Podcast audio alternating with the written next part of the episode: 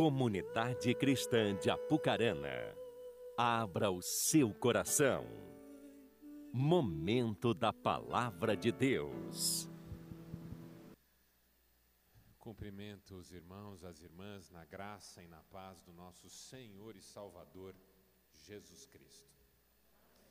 Quero agradecer a Deus em primeiro lugar porque é um privilégio, é uma honra, é uma alegria em vários aspectos poder estar aqui hoje.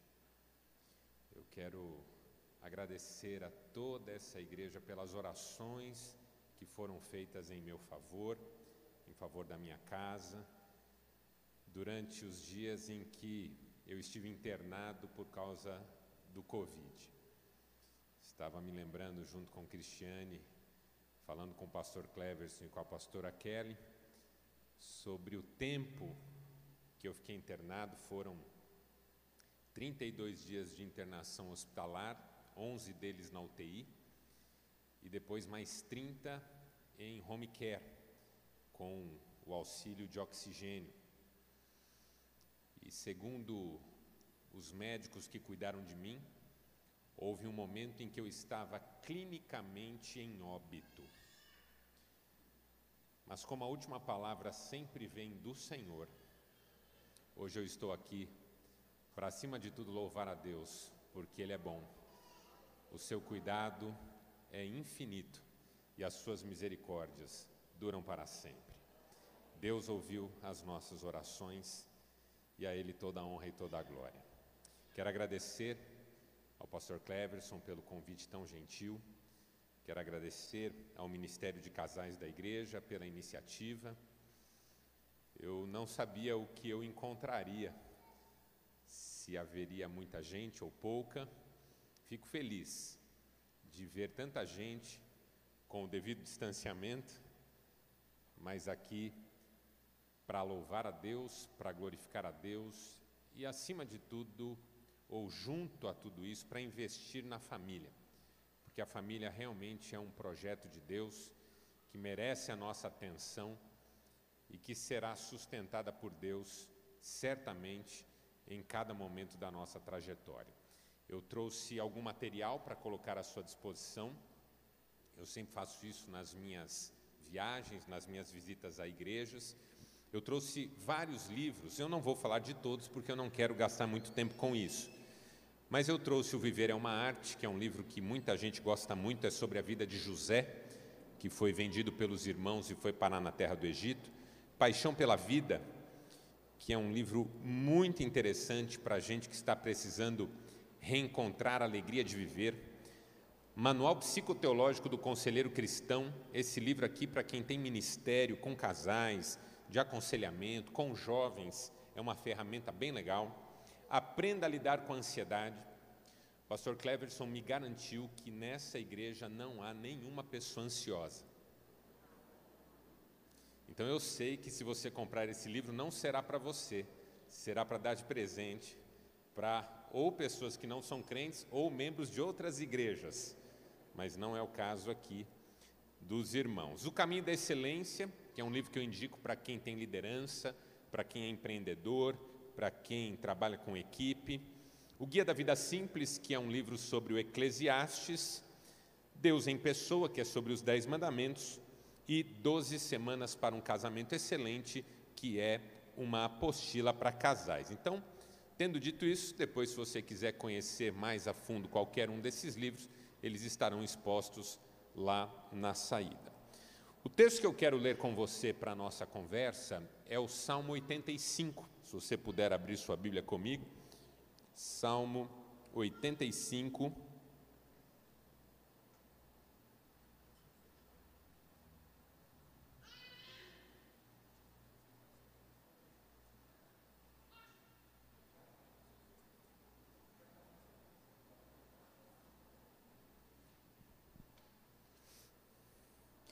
Salmo 85, nós leremos os versos 10 e 11. Que dizem assim: O amor e a fidelidade se encontrarão, a justiça e a paz se abraçarão.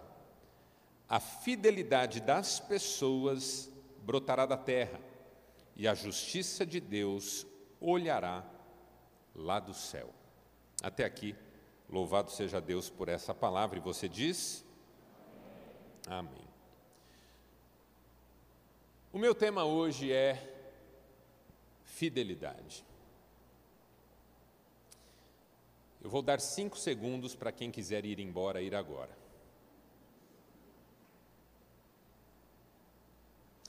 Falar sobre fidelidade é um desafio, sobretudo nos nossos dias. Por duas razões. Primeira, que o conceito de fidelidade está banalizado na nossa sociedade. A maior parte do uso que se dá do termo e da ideia de fidelidade está ligada a alguma espécie de conveniência. Por exemplo, você deve ter um cartão fidelidade de algum comércio. E o que é que esse cartão fidelidade significa? Que se você consumir várias vezes nesse comércio, você terá alguma vantagem, terá algum benefício, terá alguma contrapartida. É assim que funciona o programa Fidelidade de uma companhia aérea, por exemplo. Quanto mais vezes você voar por essa companhia, mais benefícios você terá. E não só o conceito fica ligado a algum tipo de benefício, de vantagem ou de conveniência, como também sugere que fidelidade é uma questão de frequência. Se você vier aqui dez vezes, você é fiel. Se você comprar conosco vinte vezes, você é fiel. Se você gastar no nosso estabelecimento mil reais, você é fiel. E não adianta a gente pensar que é assim, porque o fato de um homem frequentar a sua casa todos os dias ao longo da semana não o faz fiel. O fato de uma mulher estar presente todos os dias perto de seu marido não a faz fiel. Não é isso que é fidelidade, não é uma questão de frequência. E muito menos de vantagem, de benefício ou de conveniência. Agora, a segunda razão porque é difícil falar de fidelidade, embora necessário nos nossos dias, é pelo menos um desafio, é que houve, sobretudo de uns anos para cá, o que eu vou chamar aqui de uma intensificação dos espaços de tentação. O mundo mudou muito nos últimos 20 anos. E hoje nós somos tentados em espaços, em lugares, em situações que há algum tempo nós não imaginávamos. Houve uma época que, se uma mulher ou um homem quisessem ligar na casa de um, de um amante, de uma amante, tinha que ligar mesmo no telefone fixo, correndo o risco da pessoa errada atender.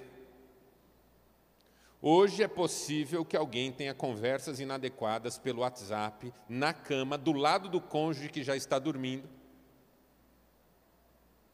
usando apenas o seu aparelho de celular. E nós temos a internet, nós temos as redes sociais. E a moralidade geral está em patamares mais rasos.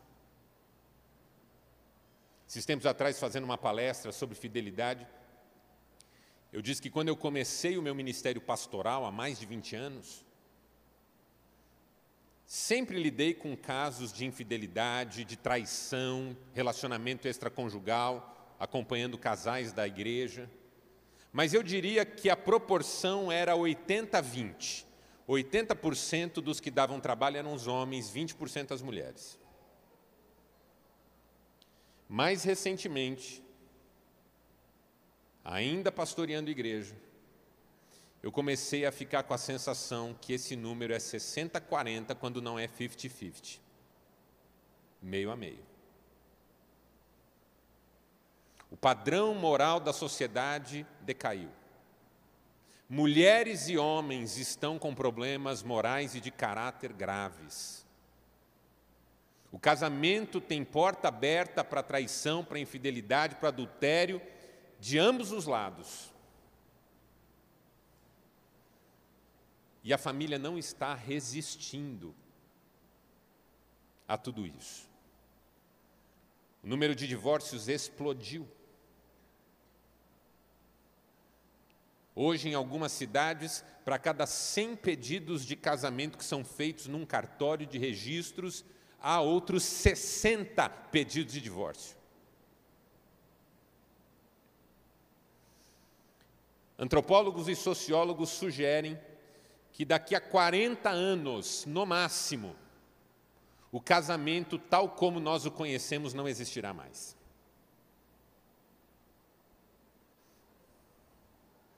E a igreja, em meio a tudo isso, investindo na família. E veja, a igreja é a última e única instituição que ainda se preocupa com a família. Governos estão se lixando para a família. Instituições, corporações, sejam financeiras, comerciais, industriais ou de ensino, estão um pouco se lixando para a família. Às vezes nem a família está se lixando para a família. Às vezes o casal está em pé de guerra e os primeiros que incentivam para que se encerre o casamento são os pais de ambos os lados, que já fizeram isso lá atrás também e acham que é a melhor coisa a se fazer. A igreja é a última e única instituição que realmente ainda se preocupa com a família. Fidelidade é um tema que precisa ser resgatado. E o que é fidelidade? Eu costumo dizer que a fidelidade é uma equação entre três conceitos importantíssimos: compromisso, resiliência e perseverança. Fidelidade é uma equação entre esses três termos: compromisso, resiliência e perseverança. A fidelidade, em primeiro lugar, tem a ver com um compromisso, com um compromisso assumido. Nesse sentido, ela é diferente da lealdade. O que é lealdade? Lealdade é quando alguém tem uma relação de absoluta cumplicidade com alguém em particular. Ainda que essa pessoa esteja errada, faça ela o que fizer.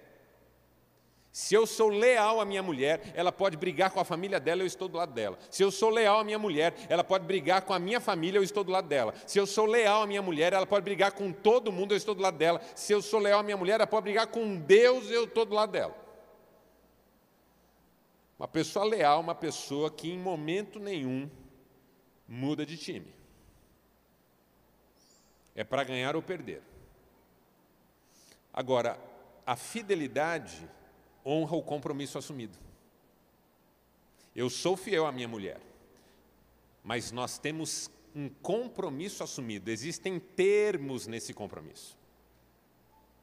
Promessas foram feitas, votos foram estabelecidos, acordos. E ser fiel é ser fiel, inclusive ao compromisso. Porque quando eu casei com Cristiane, eu não prometi a ela, única e exclusivamente, jamais ter relações sexuais com outra pessoa. Eu fiz essa promessa, mas não foi a única. Tem casal que parece que no casamento o celebrante perguntou assim: Você promete nunca mais transar com ninguém? Prometo. E você também? Estão casados. Foi só esse o acordo que você fez quando casou? Ou você fez um acordo de cuidar, de honrar, de respeitar em momentos favoráveis e em momentos desfavoráveis. O meu compromisso com Cristiane não é única e exclusivamente de não envolvermos uma terceira pessoa no nosso relacionamento. Então, quando eu falo em fidelidade, eu não estou falando apenas no fato de que eu não vou traí-la e ela não deve me trair. Aliás, foi bom ter te trazido aqui hoje, hein? Mas no fato de que nós temos um compromisso assumido e ele tem uma série de questões que precisam ser consideradas, honradas e vividas todos os dias. Resiliência, por quê? Porque isso se dará em momentos de pressão. O que é resiliência? Resiliência é a capacidade que um corpo tem, por isso que o termo é originalmente da física, de regressar ao seu estado original, mesmo depois de ter sido submetido a várias pressões. Como uma bolinha de borracha que você aperta, você pisa em cima dela, você joga contra a parede e no final da brincadeira ela está igualzinha ao que ela era antes da brincadeira começar. Isso é resiliência. Fidelidade exige resiliência, por quê? Porque as pressões não são fáceis. Os golpes vêm de todo lado. Eu e Cristiane somos casados há 25 anos esse ano. Eu não vi nenhum, glória a Deus. Aê. Amém, irmã? Amém. Nós já passamos por muitas coisas. Já fomos assediados, eu e ela, mais ela do que eu, pelo óbvio.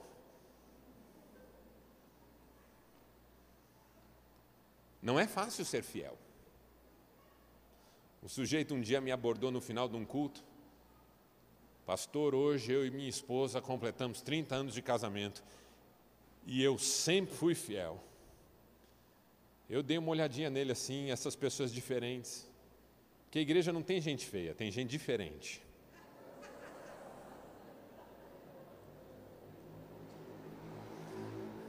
E eu pensei comigo, mas será que alguma outra mulher já quis alguma coisa com você, irmão?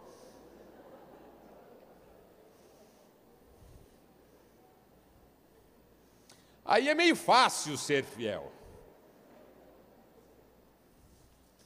A esposa me olhou com um rosto que dizia assim: Ah, como eu queria que alguém tivesse levado.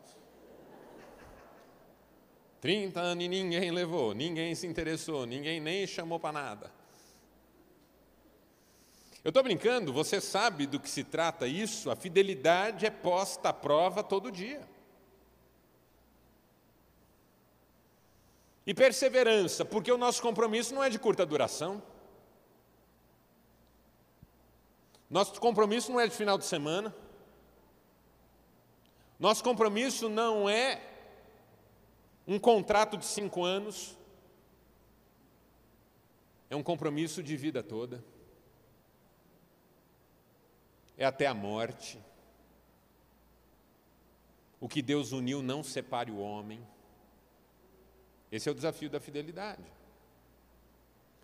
Num dos meus livros eu digo que fidelidade só é fidelidade quando enfrenta e supera os três Ds. D de dado, sabe? Três Ds. A fidelidade tem que enfrentar e superar. O primeiro D é o D do desejo. E uma verdade sobre nós é que nós somos seres desejantes. E o desejo faz parte da nossa vida. Não se engane, não é um segredo de fidelidade só ter desejo pela própria mulher ou pelo próprio marido.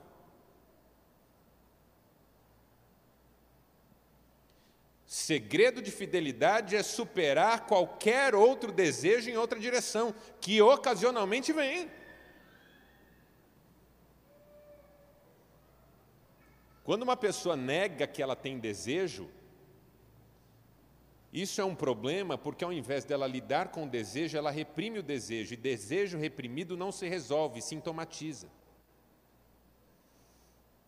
Falo isso como psicanalista que sou, sou casado com uma psicanalista.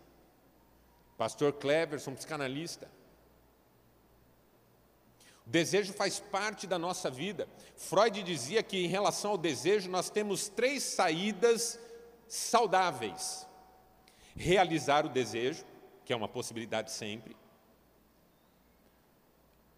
recusar o desejo por julgamento, ou seja, esse desejo é real, mas ele não me interessa agora, porque se eu o realizar, ele inviabilizará um desejo maior, melhor, muito mais interessante. Ou terceiro, sublimar, canalizar esse desejo numa direção que signifique a construção de alguma coisa válida para mais pessoas.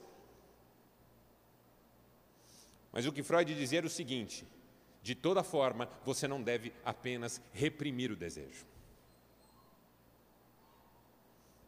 Então, quando alguém diz assim, não, eu não tenho problema com isso, não, eu, ó, eu nem olho para ninguém, e eu não tenho. Eu me preocupo com essas pessoas.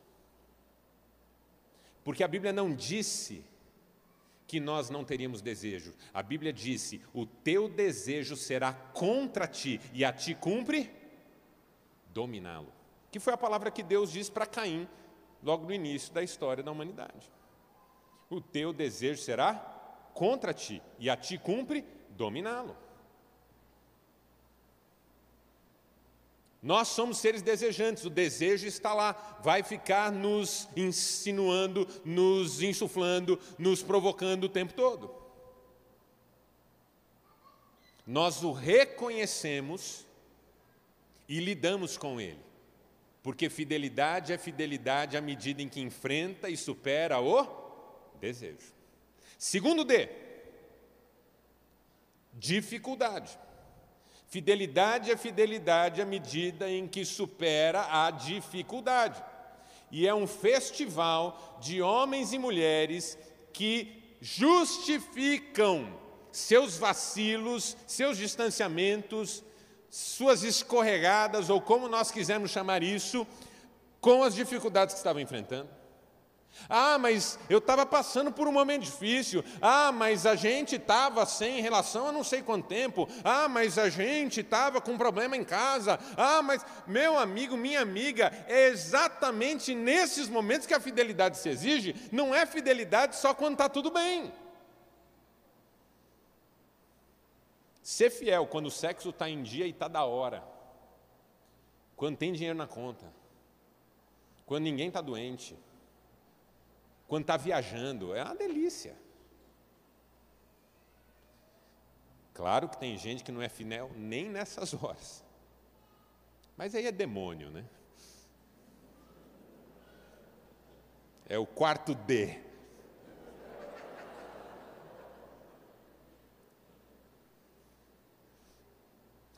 Fidelidade que só se expressa em momentos favoráveis não é fidelidade, é conveniência. Fidelidade é fidelidade porque mantém-se no dia difícil, enfrenta e supera a dificuldade. E qual que é o terceiro D? O D da decepção. Porque muitas vezes a gente condiciona a fidelidade ao desempenho do outro. E a Bíblia não disse você seja fiel desde que o outro corresponda às suas expectativas. A Bíblia disse seja fiel. Ah, mas ele me decepcionou. Ah, mas ela me decepcionou. Isso pode acontecer. Aliás, não há relacionamento que não passe vez ou outra pelo drama da decepção. Nós somos humanos, nós somos falhos. A Bíblia diz que pode até acontecer que um casal se separe por causa de relações sexuais ilícitas. Mas o que a Bíblia está dizendo é: nessas horas, por causa da questão extrema o casal encerrará, mas isso não dará o direito a ninguém de ser infiel. Casamento cristão não tem chumbo trocado. Casamento cristão eu não dou na mesma moeda. Porque é exatamente isso que a vida cristã afasta, rejeita e condena. Dar ao outro apenas a paga do que ele nos deu. Uma das coisas que Jesus disse foi: não paguem o mal com o mal, mas paguem o mal com o bem. É fácil? Claro que não. Claro que não. Mas é por isso que se chama fidelidade. Agora, a pergunta que talvez você queira fazer, e é a pergunta-chave do que eu quero conversar com você hoje, é como construir uma relação de fidelidade. Como construir uma relação de fidelidade que supere desejos, dificuldades e decepções, que se mantenha como compromisso resiliência e perseverança, num mundo de banalizações e de tentações por toda parte. Aí eu tenho quatro conselhos para dar para você nessa noite, que eu espero que você receba de coração aberto. Porque o primeiro conselho que eu vou dar para você é o seguinte: crie espaços no seu relacionamento, no seu casamento, de prazer e satisfação. Essa é a primeira dica para construir fidelidade. Agir no sentido de criar espaços de prazer e satisfação. Por mais que fidelidade signifique manter-se fiel ao compromisso, mesmo em momentos difíceis, eu não preciso fazer da vida apenas momentos difíceis. Às vezes o que acontece com alguns casamentos que eles deixam de ser espaço de prazer e de satisfação. Se transformam no que às vezes eu chamo de república mista. O que é uma república mista? Mora um homem e uma mulher, dividem as contas, dividem as responsabilidades, têm obrigações. Nessa república mista, às vezes, tem uns meninos pequenos, que moram lá também, e se torna obrigação do casal. E a vida do casal é rotina, burocracia, conversas superficiais, os sonhos ficaram longe, as alegrias passam longe, ninguém mais tem afinidade nos sentimentos, o prazer passa longe, a relação sexual é burocrática, apressada, vazia de sentido, muitas vezes um nem prazer está tendo. Eu e Cristiane atendemos pessoas todos os dias. Graças ao bom Deus, minha clínica é cheia e a clínica dela também. A quantidade de mulheres. Nunca atendemos ninguém de Apucarana, né? Apucarana não. Mas a quantidade de mulheres nas cidades vizinhas que se queixam da relação sexual com o marido é alguma coisa assustadora. Só me procura quando quer, chega chegando, às vezes nem banho tomou, fedido, qualquer jeito, já quer chegar terminando, e depois de dois minutos fazendo só o que ele gosta, ainda pergunta se eu gostei. Aí eu penso comigo, disse uma esses dias para mim, Gostei porque acabou rápido. Eu não ia aguentar 10 minutos disso aqui. Por quê? Porque o maridão só está pensando nele. E aí ele vem e se acha no direito de impor o seu desejo sobre o da esposa. E aí, quando ela é reticente, ele a ameaça. Desse jeito eu vou arrumar outra, hein? Ela pensa com ela, coitada dessa.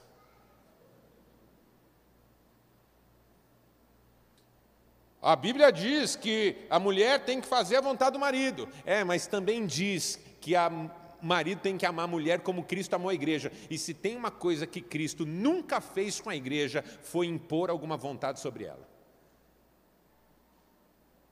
Nunca Cristo forçou a igreja a fazer qualquer coisa nessa vida. Ele sempre convidou, chamou, desafiou, mas nunca obrigou. Você jamais foi obrigado por Cristo a fazer o que você não queria fazer. Jamais. Jamais. São escolhas. O casamento precisa ser, voltar a ser um espaço de prazer e satisfação. Como os antigos diziam, não é a cerca que segura o gado, é o pasto. Não é porque eu sou obrigado a ser fiel, mas é porque é uma alegria ser fiel. É uma alegria ter um casamento bom, é uma alegria ter um casamento bonito, é uma alegria ter um casamento que serve de referência para os outros, para os filhos, para os sobrinhos, para os jovens dessa geração. É uma alegria ter um casamento onde você tem prazer de chegar em casa, é uma alegria onde você é, é, é uma alegria ter um casamento onde você tem prazer de passear com a sua família. É uma alegria. Maridos menos murmuradores, mulheres menos queixosas, espaços de mais leveza. Tudo isso ajuda na construção de uma relação de fidelidade. É tão difícil a gente viver ao lado de pessoas murmuradoras, reclamonas, como diz, a Bíblia diz que é melhor viver no deserto do que com uma mulher rixosa. Uma mulher que o tempo todo está procurando conflito, contenda, briga, problema. É impressionante como ao longo da vida a gente conhece gente que não se sente bem quando tudo está bem, precisa fazer alguma coisa para as coisas ficarem mal. Talvez seja o seu caso, irmã. Tem mulher que não consegue ver a família tranquila. Filhos bem, tranquilos. Maridão tranquilo, bem, calmo. Ela precisa pôr fogo no parquinho. Ela precisa fazer um comentário maldoso. Ela precisa cutucar a onça com a vara curta. Maridos que não conseguem ver a esposa feliz, precisam fazer uma crítica, precisam falar uma palavra dura que desanime, que desestabilize, que diminua. Em nome de Jesus, meu irmão, minha irmã, faça do seu casamento um espaço de prazer e satisfação. Luta a gente não precisa buscar, elas vêm sozinhas. Mas alegria e satisfação a gente precisa criar, produzir, buscar, pedir a Deus. Coisa mais gostosa do mundo é ter uma família feliz. Construa espaços de prazer e satisfação na sua casa. Isso independe de recurso financeiro. Ah, eu queria dar satisfação para minha mulher, mas eu estou sem dinheiro. Eu atendo todo tipo de gente, gente rica, gente pobre, conheço gente pobre muito mais feliz que gente rica. E gente rica feliz, mais feliz que gente pobre. Porque não é uma questão de dinheiro, é uma questão de atitude, é uma questão de decisão, é acima de tudo uma questão de fé. Porque a Bíblia diz que a alegria do Senhor é a nossa força, e eu creio nessa palavra. Que um lar alegre fortalece a fidelidade. Se a fidelidade tem que resistir às pressões de um mundo complicado, e a alegria do Senhor é a nossa força, quanto mais alegre um lar, mais fortalecido para resistir às dificuldades.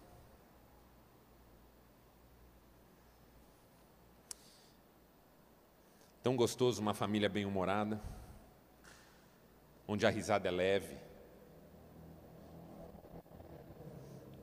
Uma vez um homem falou assim para mim: Eu faço minha mulher rir. Eu disse: É de nervoso.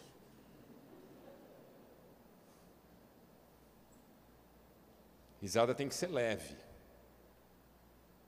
ambiente gostoso. Eu e Cristiane temos amigos que têm filhos, e nós vamos à casa deles, e a conversa é tão gostosa que os filhos ficam tudo lá, jovens, 20 anos, 22 anos, ficam tudo lá. Aí eu brinco com eles, falo, escuta, vocês não têm vida não? Vocês não têm amigo não? Vão sair, vão passear. Aí eles brincam assim, não pastor, a gente gosta de ficar em casa. Uns meninos bonitos, cheios de vida, gostam de estar em casa, por quê? Porque o ambiente é bom. Você sabe o, o peso disso. Você tinha 15 anos e já queria casar. Por quê? Porque encontrou o amor da sua vida? Não, para sair de casa. Para sair de casa. Construa espaços de prazer e satisfação na sua casa. Segundo, tome providências de proteção. Providências de proteção. Não imagine que você, para ser fiel, vai depender única e exclusivamente das suas forças. Não queira ser o bonzão, não queira ser a toda poderosa. Crie ferramentas, mecanismos de proteção. Por exemplo, não tenha segredos na sua casa. Esse negócio de senha do celular que a mulher não pode saber, que o marido não pode saber. O celular toca, o sujeito está no banho, sai molhado pela casa, correndo atrás do celular, para a mulher não pegar. Eu falo, você quer encontrar um homem que está fazendo coisa errada? Faça uma pergunta para ele. Gente que está fazendo coisa errada responde pergunta com outra pergunta. Às vezes até a mesma. A mulher fala assim: onde é que você estava? Ele, onde é que eu estava? Onde é que eu estava? Onde é que eu estava? Por que você chegou tão tarde? Por que você chegou tão tarde? Como assim, por que eu cheguei tão tarde? Onde é que você foi? Onde é que eu fui? Pronto, pegou. Porque assim, a verdade está na ponta da língua, a mentira que precisa ser formada. Demora. Brincadeira à parte, se você quer ser fiel, porque eu não estou falando aqui com quem não quer. Eu quero. Não pergunto quem mais quer, porque eu fico morrendo de medo do marido não levantar a mão e isso virar problema em casa. Depois o pastor Cleverson pergunta. Se você quer ser fiel, você vai precisar de ajuda. Crie com seu cônjuge uma relação de confiança, verdade e transparência. Ela cuida de você, você cuida dela. Tem amigos que façam isso. Se você tem um amigo que não tem fidelidade a nenhum relacionamento, que faz tudo errado o tempo todo, que fica te convidando para acompanhá-lo nas maluquices que ele faz, quero te dizer com toda tranquilidade, irmã, irmão, não é uma boa pessoa para ser sua amiga. E a Bíblia diz isso que bem-aventurado é o homem que não anda segundo o conselho dos ímpios, não se detém no caminho dos pecadores e nem se assenta em roda de escarnecedores. Amar o próximo é uma coisa, ter amizade com gente que não tem temor de Deus é outra. Ande com gente de Deus, com gente que ajuda você a viver no caminho que você escolheu. Tem amigos que têm o direito de falar com você quando sentirem que você está indo por um caminho errado. No ministério, eu sempre fiz questão de dizer para os pastores que trabalhavam comigo, eu cheguei a ter seis pastores auxiliares no meu ministério, mais de 30 pessoas trabalhando no escritório da igreja em tempo integral. uma igreja com mais de dois mil membros. Um dia eu chamei os pastores auxiliares na minha sala e disse: Vocês têm o direito de cuidar da minha vida. Eu dou esse direito a vocês, vocês têm o direito de cuidar da minha vida. Quando vocês acharem que o que eu estou fazendo não é legal, vocês têm o direito de falar comigo, de intervirem. Aí um dia usaram esse direito. Estava na minha sala, entraram dois.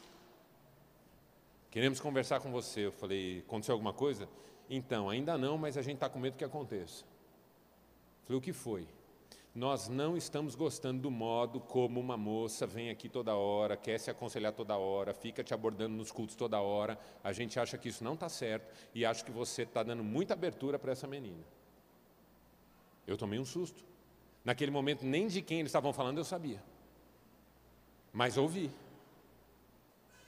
Eles me disseram com quem que eles estavam preocupados, eu falei: o que, que vocês querem que eu faça? Primeira coisa, você não fale mais com ela. Falei, ok, quem que vai assumir o cuidado com ela? Ah, eu assumo, então ok, você assume.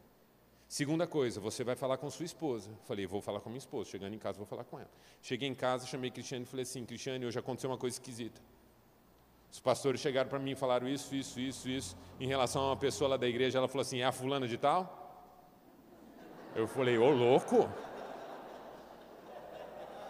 Que espírito de adivinhação é esse, mulher? Ela falou, ah, eu já tinha percebido. Foi por que não me falou nada? Ela falou assim, não com essas palavras, tá? Mais ou menos assim, é que você é burro. Eu tinha certeza que você não tinha percebido ainda. Eu estava só monitorando. Porque é verdade, irmãos, não aqui em Apucarana, mas homem é burro. A gente não entende as coisas rápido.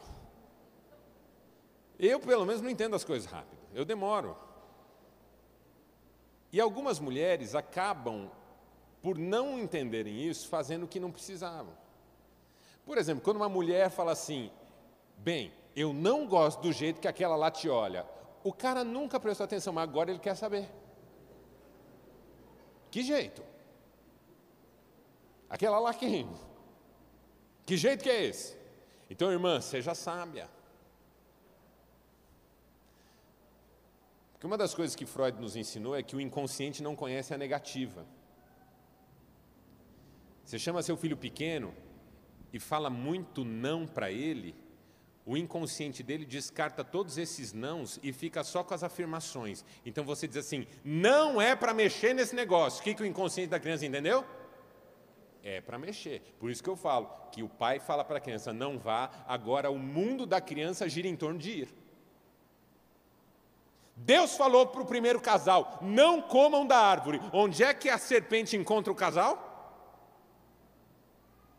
Na frente da árvore.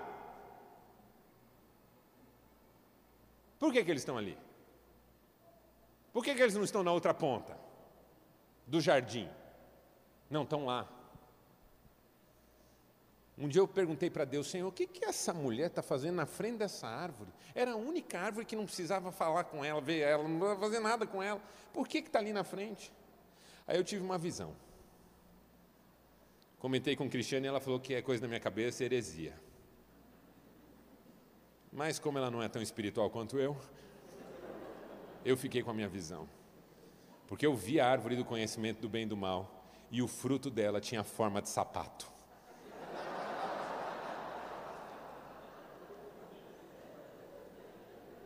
Aí eu entendi o que a mulher estava fazendo ali. Eu já vi aquele olhar. Eu conheço aquele olhar. O inconsciente não conhece negativa. Você fala para o seu filho, não é para brigar com seu irmão, não dá dois minutos eles estão brigando. Não quer dizer que você não pode dizer não faça, você tem que dizer o que fazer. A vida não é sobre o que não pode fazer, é sobre o que se deve fazer. Então, às vezes, quando a mulher bate muito na tecla, quando o homem bate muito na tecla do não, às vezes acaba chamando mais atenção para o que está do outro lado da cerca do que do lado de cá. Crie espaços de proteção. Construa espaços de proteção. Desenvolva ferramentas protetivas. Tome providências protetoras. Fuja, como disse o apóstolo Paulo para Timóteo, da aparência do mal. Fuja de ficar na internet até tarde. Fuja de conversa boba. Fuja. Não se ponha à prova. Não se ponha à prova. Terceiro,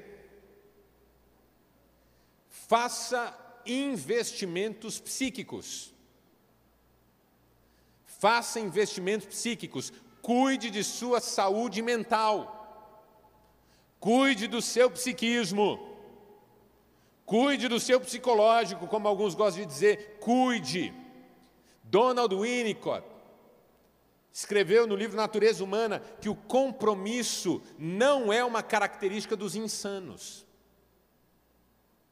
Gente adoecida na alma não consegue trilhar o caminho da fidelidade porque tem pendências e questões mal elaboradas e mal resolvidas.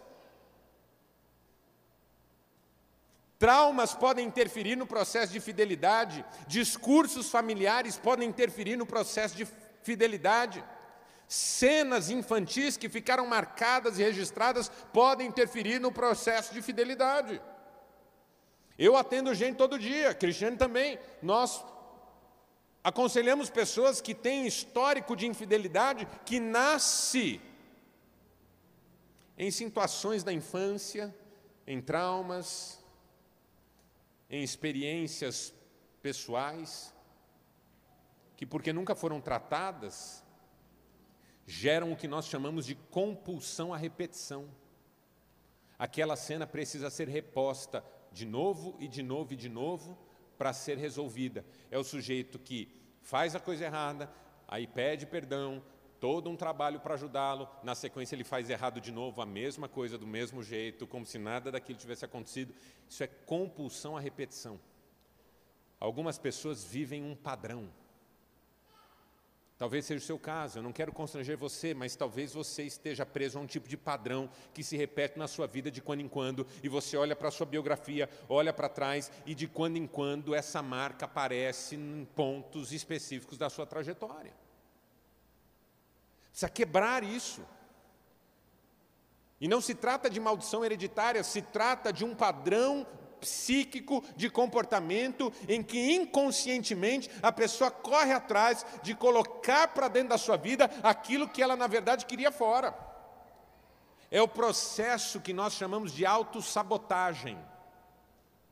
É impressionante como alguns casais que têm tudo para ser felizes se sabotam. E o marido tem uma esposa maravilhosa e ele faz uma arte contra ela. A esposa tem um marido amoroso, dedicado, e ele, ela vai lá e joga esse relacionamento na lata do lixo e depois chora, pede pelo amor de Deus, aí vem para a igreja, pede para a igreja ajudar. E aí, tudo porque ela fez autossabotagem, ele fez autossabotagem. Se você tem uma história marcada, procure ajuda procure um conselheiro fiel. Se precisar, procure um profissional terapêutico. Mas não varra essa sujeira para debaixo do tapete. Ela não se resolve sozinha. Ela fica fermentando ali. Uma hora o cheiro daquilo aparece. Uma hora aquela podridão começa a ganhar espaço. E por último, Primeira coisa que eu disse, que você deve criar espaços de prazer e satisfação. Segunda coisa que eu disse, que você deve tomar providências protetoras. Terceira coisa que eu disse, que você deve fazer investimentos psíquicos. Quarta e última lição, com ela eu termino para nós orarmos. Você deve ter temor de Deus. Temor de Deus. Porque sobre fidelidade, eu sei muito pouco. Minha mulher sabe muito pouco, você sabe muito pouco. Mas o nosso Deus é fiel. De fidelidade ele sabe tudo. E a Bíblia chega a dizer que, ainda que nós sejamos infiéis, ele permanece, porque não pode negar a si mesmo.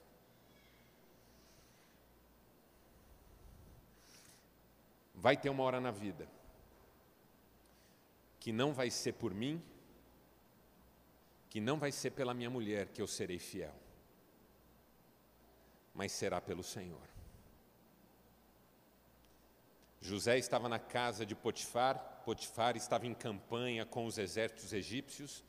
A mulher de Potifar certamente era uma jovem egípcia, dentre as mais belas de todo o Egito, porque era o perfil próprio para se casar com um dos generais dos exércitos egípcios. José era o mordomo-chefe de toda a casa. Ele era o homem da casa porque o Potifar quase não parava lá. E a mulher do Potifar pôs os olhos em José. Diz a Bíblia que José era bonito. Diz a Bíblia que José era inteligente. Diz a Bíblia que José era abençoado por Deus. Quem que não quer um homem assim? Quem que não quer uma mulher assim? José tinha todos os predicados desejáveis, favoráveis. José era um espetáculo. José era um partidaço. A mulher do Potifar pôs os olhos nele. E quando uma pessoa põe a outra na sua mira, no seu radar, as coisas ficam complicadas. E a mulher do Potifar começou a sediar José diariamente, diz a Bíblia. Até o dia que ela montou uma armadilha contra ele. E ele chegou para os seus serviços, ela estava sozinha, e agarrou-se nele e disse: Deita-te comigo. Ele disse para ela: Eu não posso fazer isso. Porque eu sou de confiança. E o Potifar me colocou como responsável por tudo. Eu sei que você é a mulher dele.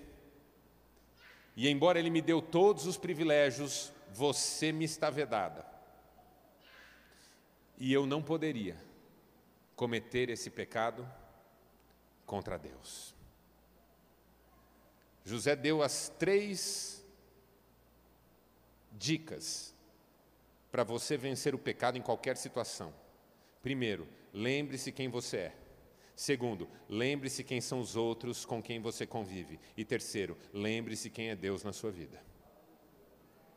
Simples assim. Lembre-se quem você é. Eu não quero ser esse tipo de cara. Eu não quero ser um traidor. Eu não quero ser um cretino. Eu não quero ser o cara que vai jogar pá de cal na minha família. Eu não quero ser a mulher que vai jogar a minha família pelo ralo. Eu não quero ser essa pessoa. Eu sei a pessoa que eu quero ser. Eu estou comprometido com essa pessoa. Segundo, eu sei quem são as pessoas que convivem comigo, que me amam, que não merecem que eu faça qualquer coisa nesse sentido. Minha mulher cuidou 60 dias de mim quando eu estava internado. Ela não merece que eu faça cachorrada com ela, ela não merece. Um casal que se doou, se dedicou um ao outro a vida inteira, nenhum dos dois merece que o outro faça uma cachorrada. Mas acima de tudo, porque tem uma hora que tudo mais parece que some de diante dos nossos olhos eu tenho que saber quem é Deus na minha vida. E eu sei quem é Deus na minha vida, e você sabe quem é Deus na sua vida. E por mais difícil que esteja, Ele pode nos dar forças. Ele pode nos dar forças para resistir à tentação, para superar as crises, para viver vida abundante que Ele prometeu. Quero desafiar você a começar a tomar atitudes de temor de Deus na sua casa. Ore junto com a sua esposa, ore junto com o seu marido, orem com seus filhos, leiam a Bíblia, invistam no ministério de vocês, ajudem na igreja, O meu ministério muitas vezes me protegeu em situações que eu poderia ter caído. Porque quando a gente serve ao Senhor no ministério, a gente tem motivos a mais para ficar firme. Quando a gente serve a Deus, a gente tem ajuda extra para ficar firme. Então ajude, sirva, trabalhe, faça de sua família um instrumento nas mãos do Senhor. Tenha temor de Deus. E eu digo para você com toda certeza que você será vencedor, vencedora, sua casa será vencedora, seu casamento será vencedor, em nome de Jesus. Feche seus olhos por um instante, eu quero orar com você.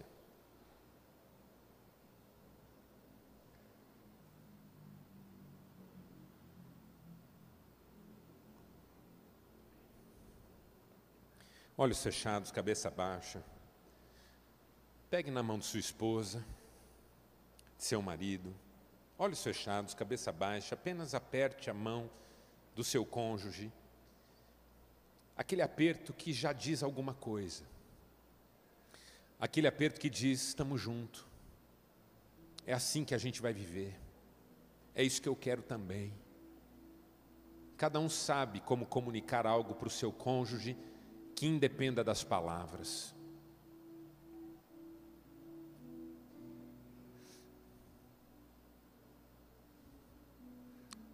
Quero orar por você, meu irmão, minha irmã, para que você não estrague tudo, para que você não jogue fora o que Deus te deu. Mas eu também não desejo que você apenas aguente o tranco, que você apenas arraste. Não, eu desejo que você seja feliz, que você tenha alegria, que o seu casamento seja prazeroso, bom lugar de alegria e de satisfação, realização pessoal. No fundo, a palavra que eu ainda não usei, mas você já entendeu e eu já entendi qual é, é milagre. O casamento precisa ser uma experiência de milagre o milagre da força, o milagre do discernimento, o milagre da vitória sobre a tentação, o milagre da alegria no dia a dia, o milagre de vermos os nossos filhos crescendo num ambiente saudável, o milagre de deixarmos Deus ser o centro da nossa família. Pai, eu quero orar pelos meus irmãos e irmãs estão aqui não é por acaso, o Senhor os trouxe. Estão aqui desejosos de viver o melhor do Senhor nas suas vidas, nas suas casas, nas suas famílias. Hoje o Senhor nos falou sobre o desafio da fidelidade. E como diz o texto que nós lemos, a fidelidade e o amor se encontrarão. A fidelidade das pessoas brotará da terra isso é milagre do Senhor na nossa vida. Isso é milagre do Senhor na nossa vida. Pai, eu quero te pedir que pelo teu Espírito Santo, o Senhor nos renove nessa noite e nos inspire e nos fortaleça e nos ajude a seguir em frente. Eu não sei o que cada casal já viveu até agora, eu não sei que marcas, que dores, que tragédias, que perdas cada casal já enfrentou. O que eu sei é que tudo pode ser diferente daqui para frente. Porque o nosso Deus é o Deus que faz novas todas as coisas. Abençoa, Pai, cada família aqui representada, cada lar. Cuida, protege e dá a cada um a coragem de colocar essas lições em prática. A cada um a coragem de criar espaços de prazer e satisfação, a cada um a coragem de providenciar medidas de proteção, a cada um a coragem de investir na vida psíquica, na saúde mental, emocional, da alma. E a cada um a coragem de buscar em primeiro lugar o reino de Deus e a sua justiça, porque todas as coisas serão acrescentadas. A coragem de viver no temor do Senhor, a coragem de buscar intimidade contigo, a coragem de amar o Senhor com todo o coração, com toda a alma, com todas as forças e com todo o entendimento. É a minha oração, em nome de Jesus Cristo. Amém e amém. Que Deus te abençoe, em nome de Jesus. Se quiser acompanhar meu ministério, depois acesse nas redes sociais, siga Marcelo Gomes. Desse jeito, YouTube, Instagram, Facebook, arroba, siga Marcelo Gomes. Se quiser me mandar recado, faça isso. Quiser dar um testemunho dessa noite, eu vou ficar muito feliz e muito honrado por saber que Deus fez algo na sua vida. Que Deus te abençoe e que o seu lar seja sustentado nas mãos dele, hoje e sempre. Obrigado.